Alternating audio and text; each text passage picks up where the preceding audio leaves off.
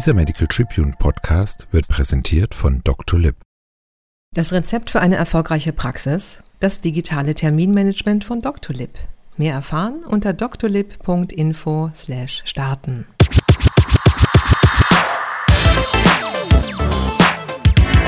DocTales – Geschichten für die Praxis.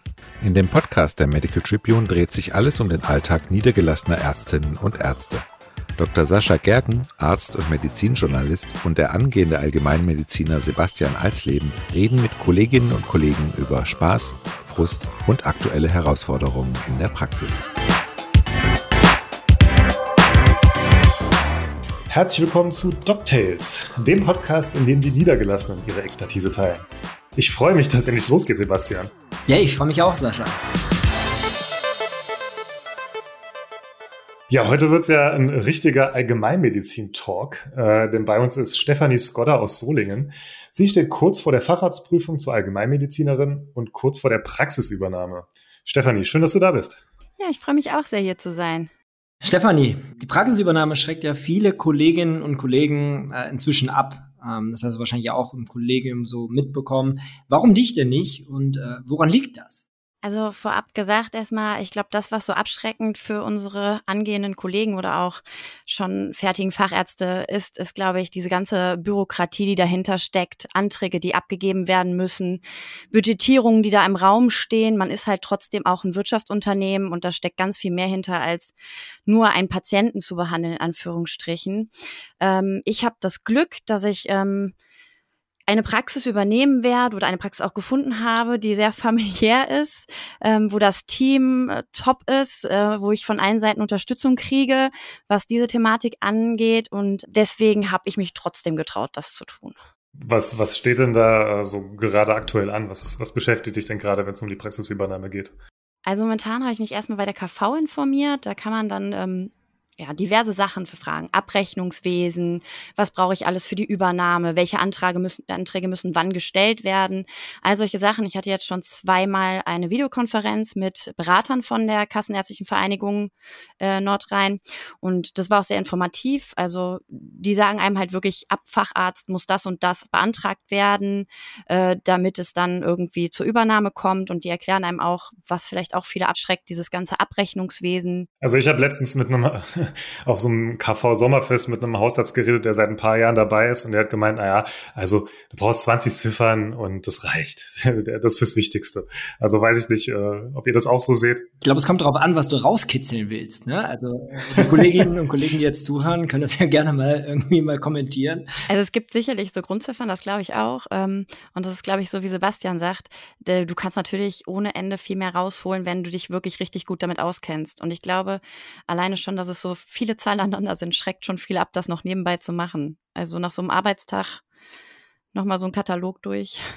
Ja, hat man deshalb Medizin studiert, um dann äh, ja. Ähm, mathematische Excel-Tabellen mit den besten EBM-Ziffern zu erstellen? Ja, genau, das ist halt die Frage. Ne? Also du brauchst sicherlich auch ein Team, was da ein bisschen Interesse dran hat. Äh, jetzt äh, in Richtung MFAs gedacht auch, ne? Und Mitarbeiter generell, die dich da unterstützen, weil so das ganze Buch auswendig lernen, das möchte ich jetzt auch nicht, ehrlich gesagt. Das kann ich schon verstehen, dass das dann eher. Ja, kann auch nicht viel schwerer sein, als für Sommerexamen zu lernen, oder? Stimmt. Wie der Mediziner schon sagt, Telefonbuch auslernen, bis wann, ne? Nicht warum. Das finde ich lustig, weil ich sehe das, ich sehe das also so ein bisschen anders, weil ich finde, du hast es ja dann auch selber in der Hand irgendwo. Also du, das ist, kann ja auch ganz spannend sein. Äh, ich weiß nicht, wie seht ihr beiden das, weil ich denke mir so, okay, ich meine, ich erbringe die Leistung ja eh, ich schaue mir den Patienten an, ich, äh, jede Leistung hat ja auch irgendwie einen Hintergedanken. Und äh, wenn ich die Leistung ja eh erbringe, denke ich mir doch, toll, das kann ich dann auch zusätzlich abrechnen. Äh, und deswegen finde ich das total spannend. Also vielleicht äh, habe ich da auch eine Geldgier, ich weiß es nicht. wahrscheinlich, wahrscheinlich bist du einfach nur äh, Geld Gierig. Genau. Also es ist wirklich Geld versteckt teilweise. Ne? Das muss man sagen. Es gibt zum Beispiel, äh, darf ich Beispiel nennen? Ja, ne? Es gibt so eine Ziffer für ähm, Beratung für Organspende. Also du sprichst das Thema Organspende an und kannst da eine Ziffer abrechnen und diese Ziffer bringt dir dann pro Patient acht Euro. Das kannst du jetzt quasi ja, also jetzt bei Ü80 weiß ich jetzt nicht, ob das unbedingt machen musst, aber bei jedem jungen Menschen da einfach das Thema mal ansprechen.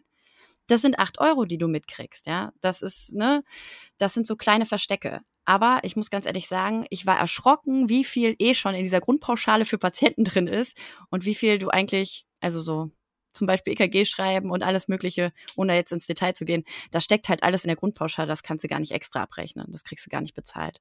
Was würdest du denn gerade, wo du äh, die jungen Kolleginnen und Kollegen erwähnst, äh, denen raten, wenn sie sich niederlassen wollen oder auch eine Praxis übernehmen wollen? Also ich würde denen auf jeden Fall raten, sich vorab wirklich mal so einen Beratungstermin bei der KV äh, zu besorgen. Da gibt's auch Tage, äh, Wege in die Niederlassung heißt das zum Beispiel. Ich will jetzt keine Werbung für die Kassenärztliche Vereinigung machen, aber tatsächlich ist es wirklich sehr informativ.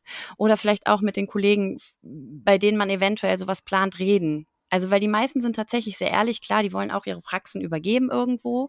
Aber ich glaube, so ähm, ein Gespräch unter Kollegen ist vorab auch mal ganz, ganz interessant. Oder eben junge Kollegen, die es vielleicht machen, so wie ich. Jung, in Anführungsstrichen. Du kannst dich ja auch einkaufen. Du musst ja nicht eine ganze Praxis komplett übernehmen, sondern kannst ja Prozente dir besorgen und hast dann quasi Kollegen, mit denen du es teilst, das Leid der Bürokratie und Das klingt doch alles so verzweifelt, das Leid der Bürokratie. Äh, es muss ja auch einen Grund geben, warum du äh, in der Haushaltspraxis landen wirst. Was ist denn das Schöne?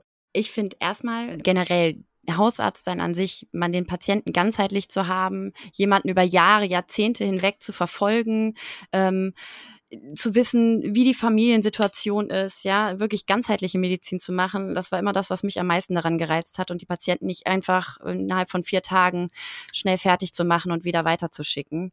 Ähm, und die Tatsache, also ich muss ganz ehrlich sagen, ich finde Hausarzt immer noch familienfreundlich im Vergleich zur, zum Kranken, zu der Krankenhaussituation mit Diensten und allem Möglichen ist, dass die Hausarzt ja Zeiten, die man ja auch ein bisschen selbst mitgestalten kann, ähm, sehr, sehr familienfreundlich. Weil du gerade Vereinbarkeit Beruf und Familie angesprochen hast, wie, wie macht ihr das denn? Also ihr habt beide kleine Kinder. Ähm, wenn jetzt das Kind krank ist, äh, kann man in der Praxis so spontan oder zumindest einen Tag vorher sagen, hier morgen bin ich nur einen halben Tag da, Kind krank oder wie lässt sich das umsetzen? Also ich glaube, du kannst es auf jeden Fall machen.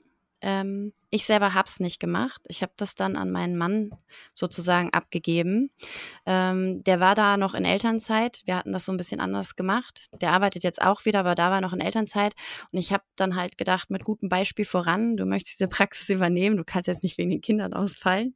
Ähm, ist mir schwer gefallen, muss ich sagen.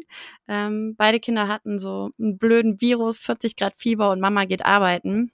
Hat natürlich die Konsequenz, dass wenn mal was ist, rennen die dann auch mal zu Papa. Und das äh, ist schon schon ein hartes Stück manchmal, aber ähm, ich glaube, dass es zum jetzigen Zeitpunkt so ganz gut ist. Können geht das natürlich. Du kannst auch mal Termine verschieben oder wir sind ja mehrere Ärzte in der Praxis auch mal abgeben. Ja, ist es dann, ist es einfacher, wenn man angestellt ist? Einfacher bestimmt. Mit Sicherheit.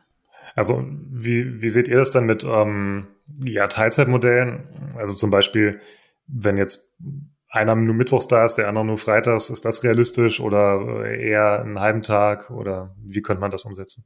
Ich glaube, das hat Vor- und Nachteile. Ne? Also ich, so diese halben Tage, wenn du langfristig planst, dann ist es, glaube ich, glaube ich, okay, auch gerade was Terminvergabe angeht. Aber du kommst halt trotzdem noch in dieses äh, Modell, gerade die Patienten, die irgendwie zu Kolleginnen, Kollegen XY möchten, ähm, der dann am Mittwoch eben nicht da ist.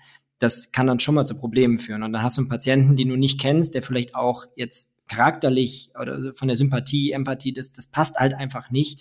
Und das, denke ich, ist schon schwierig bei diesem Wechselmodell. Ähm, da weiß ich nicht, ob man dann nicht zum Beispiel sagt, so, ey, okay, alle Vormittage bin ich da. Ähm, ich weiß nicht, wie seht ihr das denn? Also bei uns ist es, also ich als Beispiel jetzt nur, ich bin jetzt einen Freitag mal nicht da, weil ich da auf eine Fortbildung gehe. Ähm, und ich habe mir jetzt schon immer wieder die Leute da einbestellt, weil ich einfach vergessen hatte, dass ich den Freitag nicht da bin. Und ich glaube, mir würde das ultra oft passieren, dass die armen Kollegen dann meine Patienten nochmal abhören müssten und nochmal über den Zucker vielleicht sprechen. Ähm, deswegen sehe ich das ähnlich wie Sebastian, so eine gewisse Kontinuität. Ich finde es bei dir zum Beispiel spannend, was mich jetzt noch interessiert hat. Ich meine, du hast ja echt viel gemacht. Du warst Krankenpflegerin, du warst auf Intensivstation, lange unterwegs ähm, du warst in der Klinik. Also du kennst ja wirklich jetzt irgendwie jeden Bereich, also Pflege, Praxis, Klinik, Intensiv, also wirklich so von äh, quasi Reanimation, ECMO, ich glaube, du warst in der Uni, ähm, jetzt in der Hausarztpraxis, das sind ja schon zwei verschiedene Welten. Würdest du sagen, das eine ist gar nichts für mich oder sagst du, es hat so beides seinen Reiz, aber äh, einfach da ist und deswegen gehe ich in die Hausarztpraxis? Erzähl mal. Also ich sage ganz ehrlich, ne, bis zum Ende des Studiums war für mich klar, ich werde entweder Kardiologin oder Anästhesistin in der Uniklinik, High Medizin, ich will Action, ich will ähm, Krankenwagen fahren, am besten noch in der Altstadt. Und also ich war da auch mal anders nach dem Studium irgendwie. Also ich bin Krankenwagen gefahren in der Altstadt. Ich sag dir, das, wird, das willst du nicht jahrelang machen. Okay. Dann ist ja gut, dass ich es nicht gemacht habe. Ähm, also ich hatte zwar vorher schon viel auch mit Intensivmedizin zu tun als Krankenschwester, ist natürlich immer noch, also ist auch natürlich total verantwortungsvoll. Du machst da ja sehr viel. Jeder, der Intensivkrankenschwestern äh, kennt, Hut ab vor diesem Beruf, ja, äh, ist quasi ja wie ein Arzt auch äh, unterwegs, ähm, was da alles passiert. Und ähm, aber ich muss ganz ehrlich sagen, nach dem Studium habe ich einfach nur gedacht, du möchtest nicht wieder in diese Maschinerie der Klinik rein. Du möchtest nicht Dienste am Wochenende machen. Du möchtest nicht 24 Stunden in diesem äh, Geschäft sein und äh, quasi keine Ruhe mehr finden. Und das, das war halt. Und wenn man sich dann überlegt, welche Niederlassung kommt für mich in Frage irgendwann mal, muss man ganz fairerweise sagen. Also entweder Internist oder Allgemeinmediziner ist da die bessere Lösung, was die Zeiten angeht, finde ich persönlich. Für die, bis du Facharzt bist. Und ich habe ja schon eine Vorgeschichte, wie du ja erzählt hast. Also irgendwann muss ich auch mal fertig werden.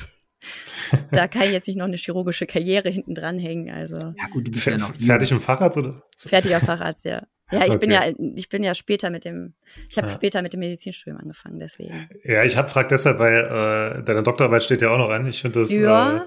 Äh, ja. Das ist ja bei jedem Medizinstudenten Thema. Ich finde das Thema so interessant. Äh, psychosoziale Belastung im Medizinstudium, eine qualitative Studie. Das, oh, das war äh, auch echt gut. Ja, da kannst du ja direkt äh, mit der Habilitation weitermachen mit psychosozialen Belastungen in der Arztpraxis. Ja. Eine qualitative Studie. Ja, die vielleicht hänge ich die noch hinten dran, aber ich den, den doppelten Doktor. Ja, es muss noch fertig geschrieben werden. Also das, das waren halt so Fokusgruppen, die miteinander einfach geredet haben, was sie so belasten, belastet. Von, von wirklich dem ersten Semester bis zum zehnten Semester alles dabei. Ähm, gefühlt zehnten Semester. Also er war, ähm, war sehr, sehr aufregend, was sie da an Stressfaktoren hatten und auch an Coping-Prozessen. Ne? Das war spannend. Ich glaube, das kann man auf die Praxis eins zu eins übertragen, oder? Also ich glaube, jeder kennt diesen, diesen Moment irgendwie als praktizierender äh, Kollege, ähm, der dann einfach sagt, okay, wie soll ich das gerade alles managen, sowohl in der Klinik als auch in der Niederlassung. Äh, wobei du in der Niederlassung ja dann doch ein kleineres Team hast und es ist gerade, wenn du dann, wenn es deine Praxis ist, glaube ich, ist es einfach nochmal ein anderer Druck. Ne? Also jetzt, was, was dieses so, okay, wenn es mich zusammenbricht, ist es deins, was zusammenbricht. Das finde ich, finde ich spannend. Aber ich wollte eigentlich. Deswegen würde ich mich ja anstellen lassen. Deswegen würde ja, ich mich anstellen. Ja, verstehe ich. Aber ich wollte noch mal, ich habe eine ganz schöne, ähm, einen ganz schönen Artikel in der Medical Tribune gelesen zu dem Thema übrigens. Und zwar, wie viele Personen ihre Praxis abgeben wollen. Irgendwie vom BDI, irgendwie eine Mitgliederumfrage und also Bund Deutscher Internisten und das war irgendwie in den nächsten in 15 Jahren ihre Praxis abzugeben und sagen halt irgendwie 25 Prozent Nein, und einfach äh, 75 Prozent ja. Und äh, davon sind 65 Prozent pessimistisch, einen Nachfolger zu finden. Äh, ja, krass. Das ist Wahnsinn, oder? Ja, aber so ist die Lage, ne? Also ich kann das ja nur, ich war letztens auf einer Fortbildung ähm, von, so wie ich praktiziere ja in Solingen momentan und da waren alle Ärzte so aus Solingen und Umgebung. Und ich muss ganz ehrlich sagen, die hatten alle ein Alter, dass sie in spätestens zehn Jahren in Rente gehen. Und ich, da war keiner, keiner, der ansatzweise irgendwie in meinem Alter war. Ja, also es war schon echt äh, erschreckend. Und meine Kollegin, die bei uns angestellte Ärztin ist, meinte nur, ja, in zehn Jahren bin ich auch weg und dann kannst du mal gucken, wie der Laden läuft. Also das ist halt, ne, jemanden zu finden, der das wirklich machen will, ist, ist, schon, ist schon echt eine Herausforderung. Ja, was, was müsste man denn machen, um das attraktiver zu machen? Also es gibt ja schon über äh, für Studenten diese, diese äh, Busse, die dann aufs Land fahren, um Landärzte, Landärztin zu werden, um das mal zu zeigen. Ähm, aber ja, also eigentlich ist ja, wie du gesagt hast, ist ein familienfreundlicher Job, ist ja cool in der eigenen Praxis. So, warum schreckt das denn viele ab oder warum wollen es manche nicht? Ich glaube, die müssten hingehen und wirklich diese ganze, du musst für alles einen Antrag stellen, was du machst, für alles. Das ist der Hammer. Ich habe noch nie so viele 38. Anträge gesehen.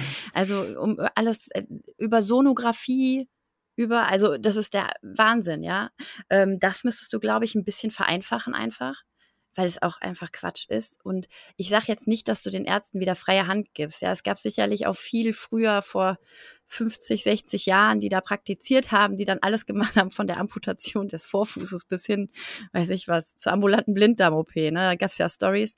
Das sollst du bestimmt nicht wieder einführen. Schuster bleibt bei deinen Leisten. Aber wenn ich noch nicht mal ich sag mal, wenn ich noch nicht mal irgendwie Nahtmaterial ziehen darf, weil das eigentlich nicht mein Job ist als Allgemeinmediziner, ja, dann ist es halt auch schwierig. Ich glaube, du wirst so ein bisschen ja in deinen Fähigkeiten begrenzt durch durch durch ja durch die KV, durch die Ärztekammer, durch die beiden Institutionen sicherlich auch. Und das glaube ich schreckt auch viele ab. Ja, und auch, auch die Vergütung, das, das muss man ja, muss man ja auch dazu sagen. Also wenn man die Leistung vergleicht, teilweise von den, von den Interventionen, nenne ich es jetzt mal, ist das Gespräch mit dem Patienten, was ja teilweise, ich meine, das zeigen ja eine, die Studien durchweg, dass das auch was bringt und auch, ich meine, dieses Allumfassende irgendwie als Leitstelle, als Schnittstelle als Hausarzt zu fungieren, das wird nicht honoriert. Aber ich dachte, ihr habt gar keine Zeit zum Reden. Nein, natürlich, also wir haben keine Zeit, aber die Zeit, die wir dann haben, diese sieben Minuten pro Patient, äh, das ist natürlich höchst effizient. auf jeden Fall, auf jeden Fall. Aber, aber, weißt du, was ich meine? Wenn du nicht ja, eine, eine psychosomatische Weiterbildung hast, dann kannst du überhaupt damit überhaupt nichts anfangen und bist eigentlich daran festgebunden, dass du den Patienten möglichst schnell wieder rausschmeißt. Und die Patienten kommen ja mit einem Redebedarf. Na, die Leute, gerade diese Psychosomatik oder psych psychische Schiene, die da nicht bedient wird. Ja, wie lange wartest du auf einen Gesprächstherapeuten oder einen Psychiater? Hast du Wartelisten von über einem halben Jahr? Das wird ja alles thematisiert. Ähm, natürlich musst du als Hausarzt einspringen. Ich kann jemandem, der weint, nicht sagen, okay, die sieben Minuten sind um. Sorry. Kann jetzt nicht weiterreden. Ja, du ziehst das natürlich durch. Das ist halt so. Und dann hast du im äh, Wartezimmer die anderen, die überhaupt kein Verständnis haben, dass sie jetzt da warten sitzen und äh, warten sitzen und nicht reinkommen. Ja. Manchmal hast du das. An manchen Tagen ist es so. Aber es gibt auch ganz andere Tage. Ich komme zum Beispiel, wenn, wenn ich so eine Situation hatte, dass ich mich sehr verspätet habe, weil ich eben ein langes Gespräch geführt habe mit einem meiner Patienten, ähm, zum nächsten schon rein und sage, es tut mir leid, heute war sehr viel, viel los, es war sehr voll und ich hatte äh, gerade noch einen Patienten, mit dem ich etwas länger reden musste. Es tut mir leid. Die meisten wirklich reagieren mit Verständnis. Stefanie, kommen wir mal äh, zu einer Rubrik, die wir äh, Quick and Nerdy äh, genannt haben.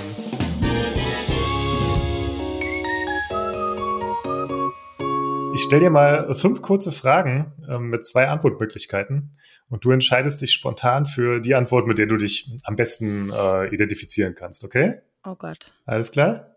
Alles klar. Okay. Hausbesuch oder Sprechstunde? Sprechstunde. Äh, lieber vorinformierter Patient oder ein medizinischer Komplettlaie? Vorinformiert. Per Du oder per Sie mit dem Team? Per Du. Kasach, Kittel oder Zivilkleidung in der Praxis? Mm, Kasach. Globuli, ja oder nein? nein. Okay, gut. Das, äh, Wenn es nur zwei Möglichkeiten gibt, das macht es schwer. Ja. Sonst hätte ich gesagt, wer heilt, hat recht. Komm. Okay. Wäre die humanere Antwort gewesen. Ja, es gab nur Ja oder Nein. Aber wir wollen ja jetzt nicht weiter darauf eingehen, sonst gibt es einen Shitstorm, egal in welche Richtung. ich bin jetzt eh raus.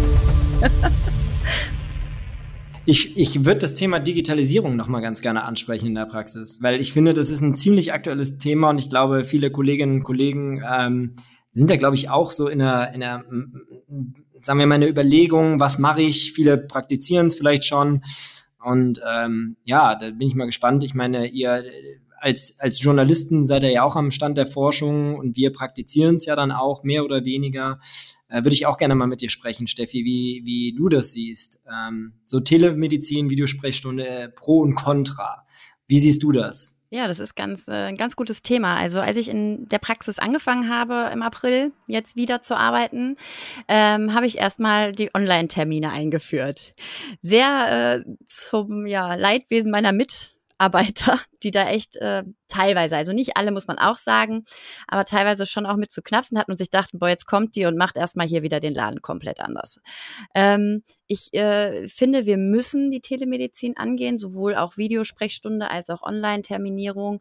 Das sind Dinge, die werden in Zukunft kommen. Es ist ja jetzt auch so, dass es schon ist, dass die ganzen ähm, Krankmeldungen elektronisch übermittelt werden müssen. Das ist ja jetzt diesen Monat aktuell geworden an die, an die Krankenkassen. Es kommt immer mehr und wir müssen da mitgehen. Das wird nicht nicht ausbleiben. Du kannst nicht so rückschrittlich in der Praxis bleiben. Das kannst du dir vielleicht leisten, wenn du kurz vor der Rente stehst, dass du sagst, okay, den Stiefel ziehe ich mir nicht mehr an, aber wenn du eine Praxis in die Zukunft führen willst, ist das auf jeden Fall ein Muss, denke ich. Und wir fangen jetzt zum Beispiel auch mit einer Videosprechstunde an. Hat für mich den Vorteil, die kann ich natürlich von zu Hause aus machen, muss ich jetzt nicht unbedingt in der Praxis sein für. Thema Working Mom nochmal, ne? Das ist ja auch, hat ja auch Vorteile. Äh, wie sich das dann so äh, ergibt oder was das einem als Arzt mit einem macht, das weiß ich noch gar nicht. Bin ich mal ganz spannend, aber lasse ich alles auf mich zukommen. Ich sehe das auch teils, teils mit äh, der Digitalisierung, weil zum Beispiel so eine Wundkontrolle klar kannst du das machen und kannst es irgendwo beurteilen, wenn die, wenn die Qualität der Kamera gut ist. Ein Patienten, der 25 ist, der erkältet ist, natürlich, wenn ich den sehe, alles gut, wenn er keine Vorerkrankung hat. Aber ich tue mich schwer bei einem herzinsuffizienten Patienten, bei einem höhergradigen COPDler, äh, das einzuschätzen, wenn er mir sagt, ja, die Luft ist schon schlechter und das über die Kamera irgendwie und über vielleicht noch einen schlechten Ton. Hm ich finde halt diese Kombination, die man daraus nutzen kann, die, da gibt's ja echt viele fancy Sachen, dass die Kardiologen jetzt so äh, telemedizinisch quasi Gewicht und ähm, äh, äh zum Beispiel dann auch äh, also verschiedene Vitalparameter erheben können, Frequenz und so weiter. Das finde ich ist cool und ich glaube, das geht auch zum Beispiel mit Smart Smartwatches relativ easy schon. Ähm, oder dass man zum Beispiel die MFA ähm, als Vera zum Beispiel in die Altenheime schickt und in der, im Altenheim dann, dann da was machen lässt und dann mal eben durchruft und das telemedizinisch macht. Auch cool. Aber ich finde, das hat auch teilweise echt aktuell noch seine Grenzen. Also, weiß nicht, was meint ihr? Ja, stimme ich dir zu. Äh, ich glaube aber manchmal trotzdem einfach, ähm, um Situationen besser einschätzen zu können, wäre schon ganz äh, gut, jemanden wenigstens mal zu sehen.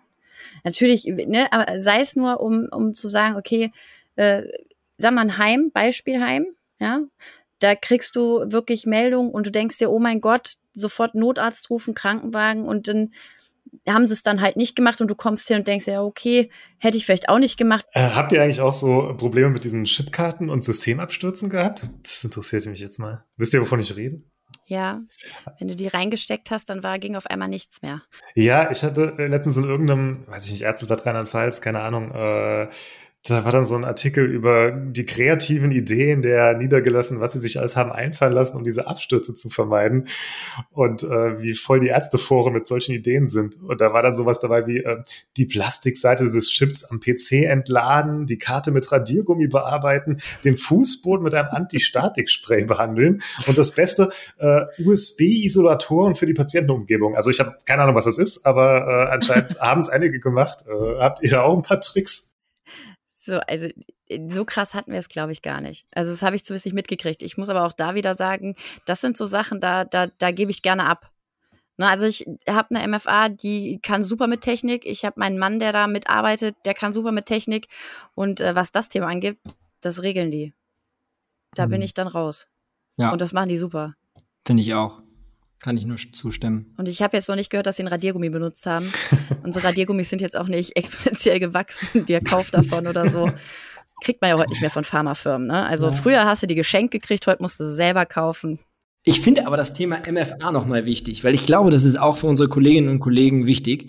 Also das ist, glaube ich, auch ein, ein extrem schwieriger Markt, oder jemand zu finden. Ich weiß nicht, wie ist es bei euch in der Praxis? Also ich äh, äh habe zurzeit nicht äh, das Pech, dass ich suchen muss. Deswegen, äh, ich möchte es aber auch nicht haben. Ich habe das von vielen auf dieser Fortbildung, da redet man ja auch gerne mal äh, miteinander unter Kollegen und ich weiß, dass viele Praxen ähm, Probleme haben, neue Personen zu finden, weil äh, Personal in Rente geht oder wegzieht oder oder.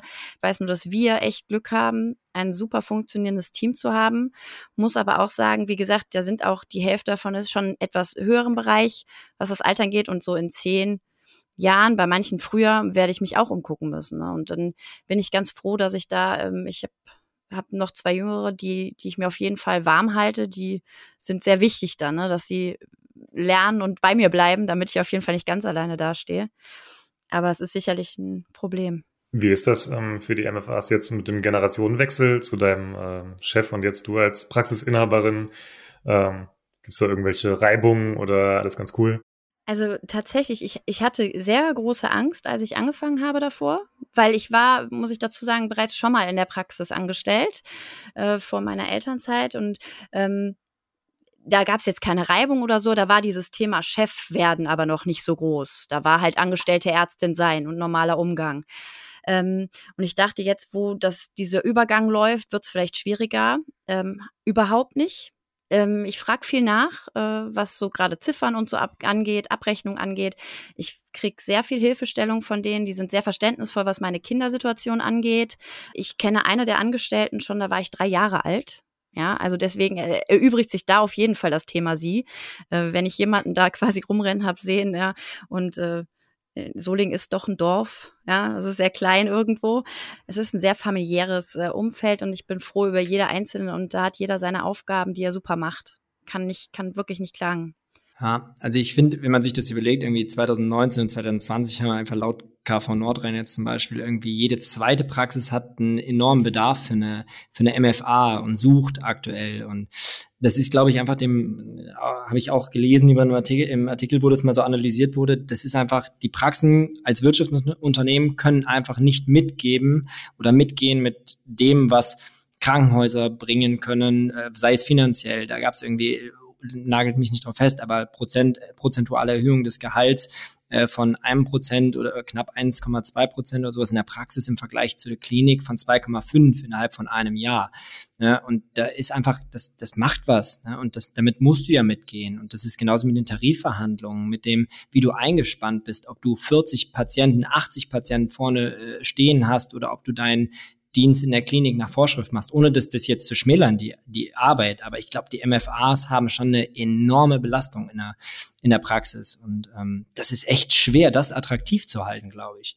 Ja, das muss ich auch sagen. Ähm, ich habe äh, letztens eine betriebswirtschaftliche Abrechnung gesehen und ich muss ganz ehrlich sagen, unsere Personalkosten sind extrem hoch.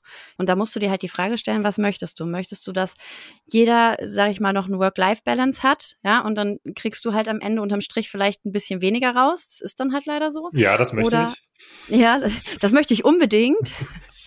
ja, also, nee, ich, ich nehme es in Kauf, sag ich mal, ähm, damit das Klima aber gut bleibt weil dann gehe ich lieber zur Arbeit und habe eben nicht äh, die ganze Zeit Probleme dann auf der Arbeit, sondern dann sind alle, es ist natürlich übertrieben, wir haben auch schlechte Tage und bei uns hat auch mal jemand schlechte Laune und es gibt natürlich auch Stress mit Patienten. Es ist jetzt nicht alles hier, da, da fliegen keine Ein Einhörner rum und es gibt auch nicht Konfetti. Kinder lachen und Regenbogen.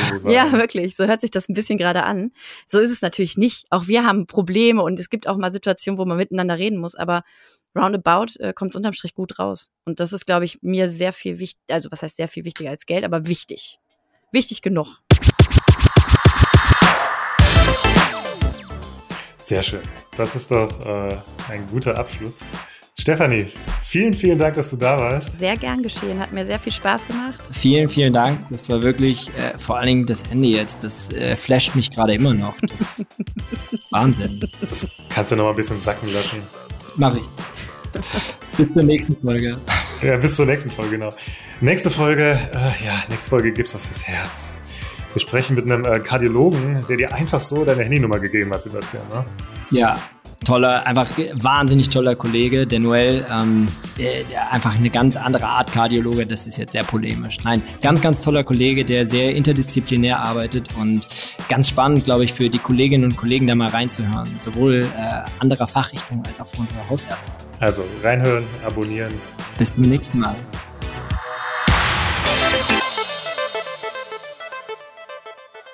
Dieser Podcast dient ausschließlich der neutralen Information und richtet sich primär an Ärztinnen und Ärzte sowie Medizinstudierende. Der gesprochene Inhalt ist frei von jeglichen Interessenskonflikten. DocTales, ein Produkt der Matrix Group. We care for Media Solutions.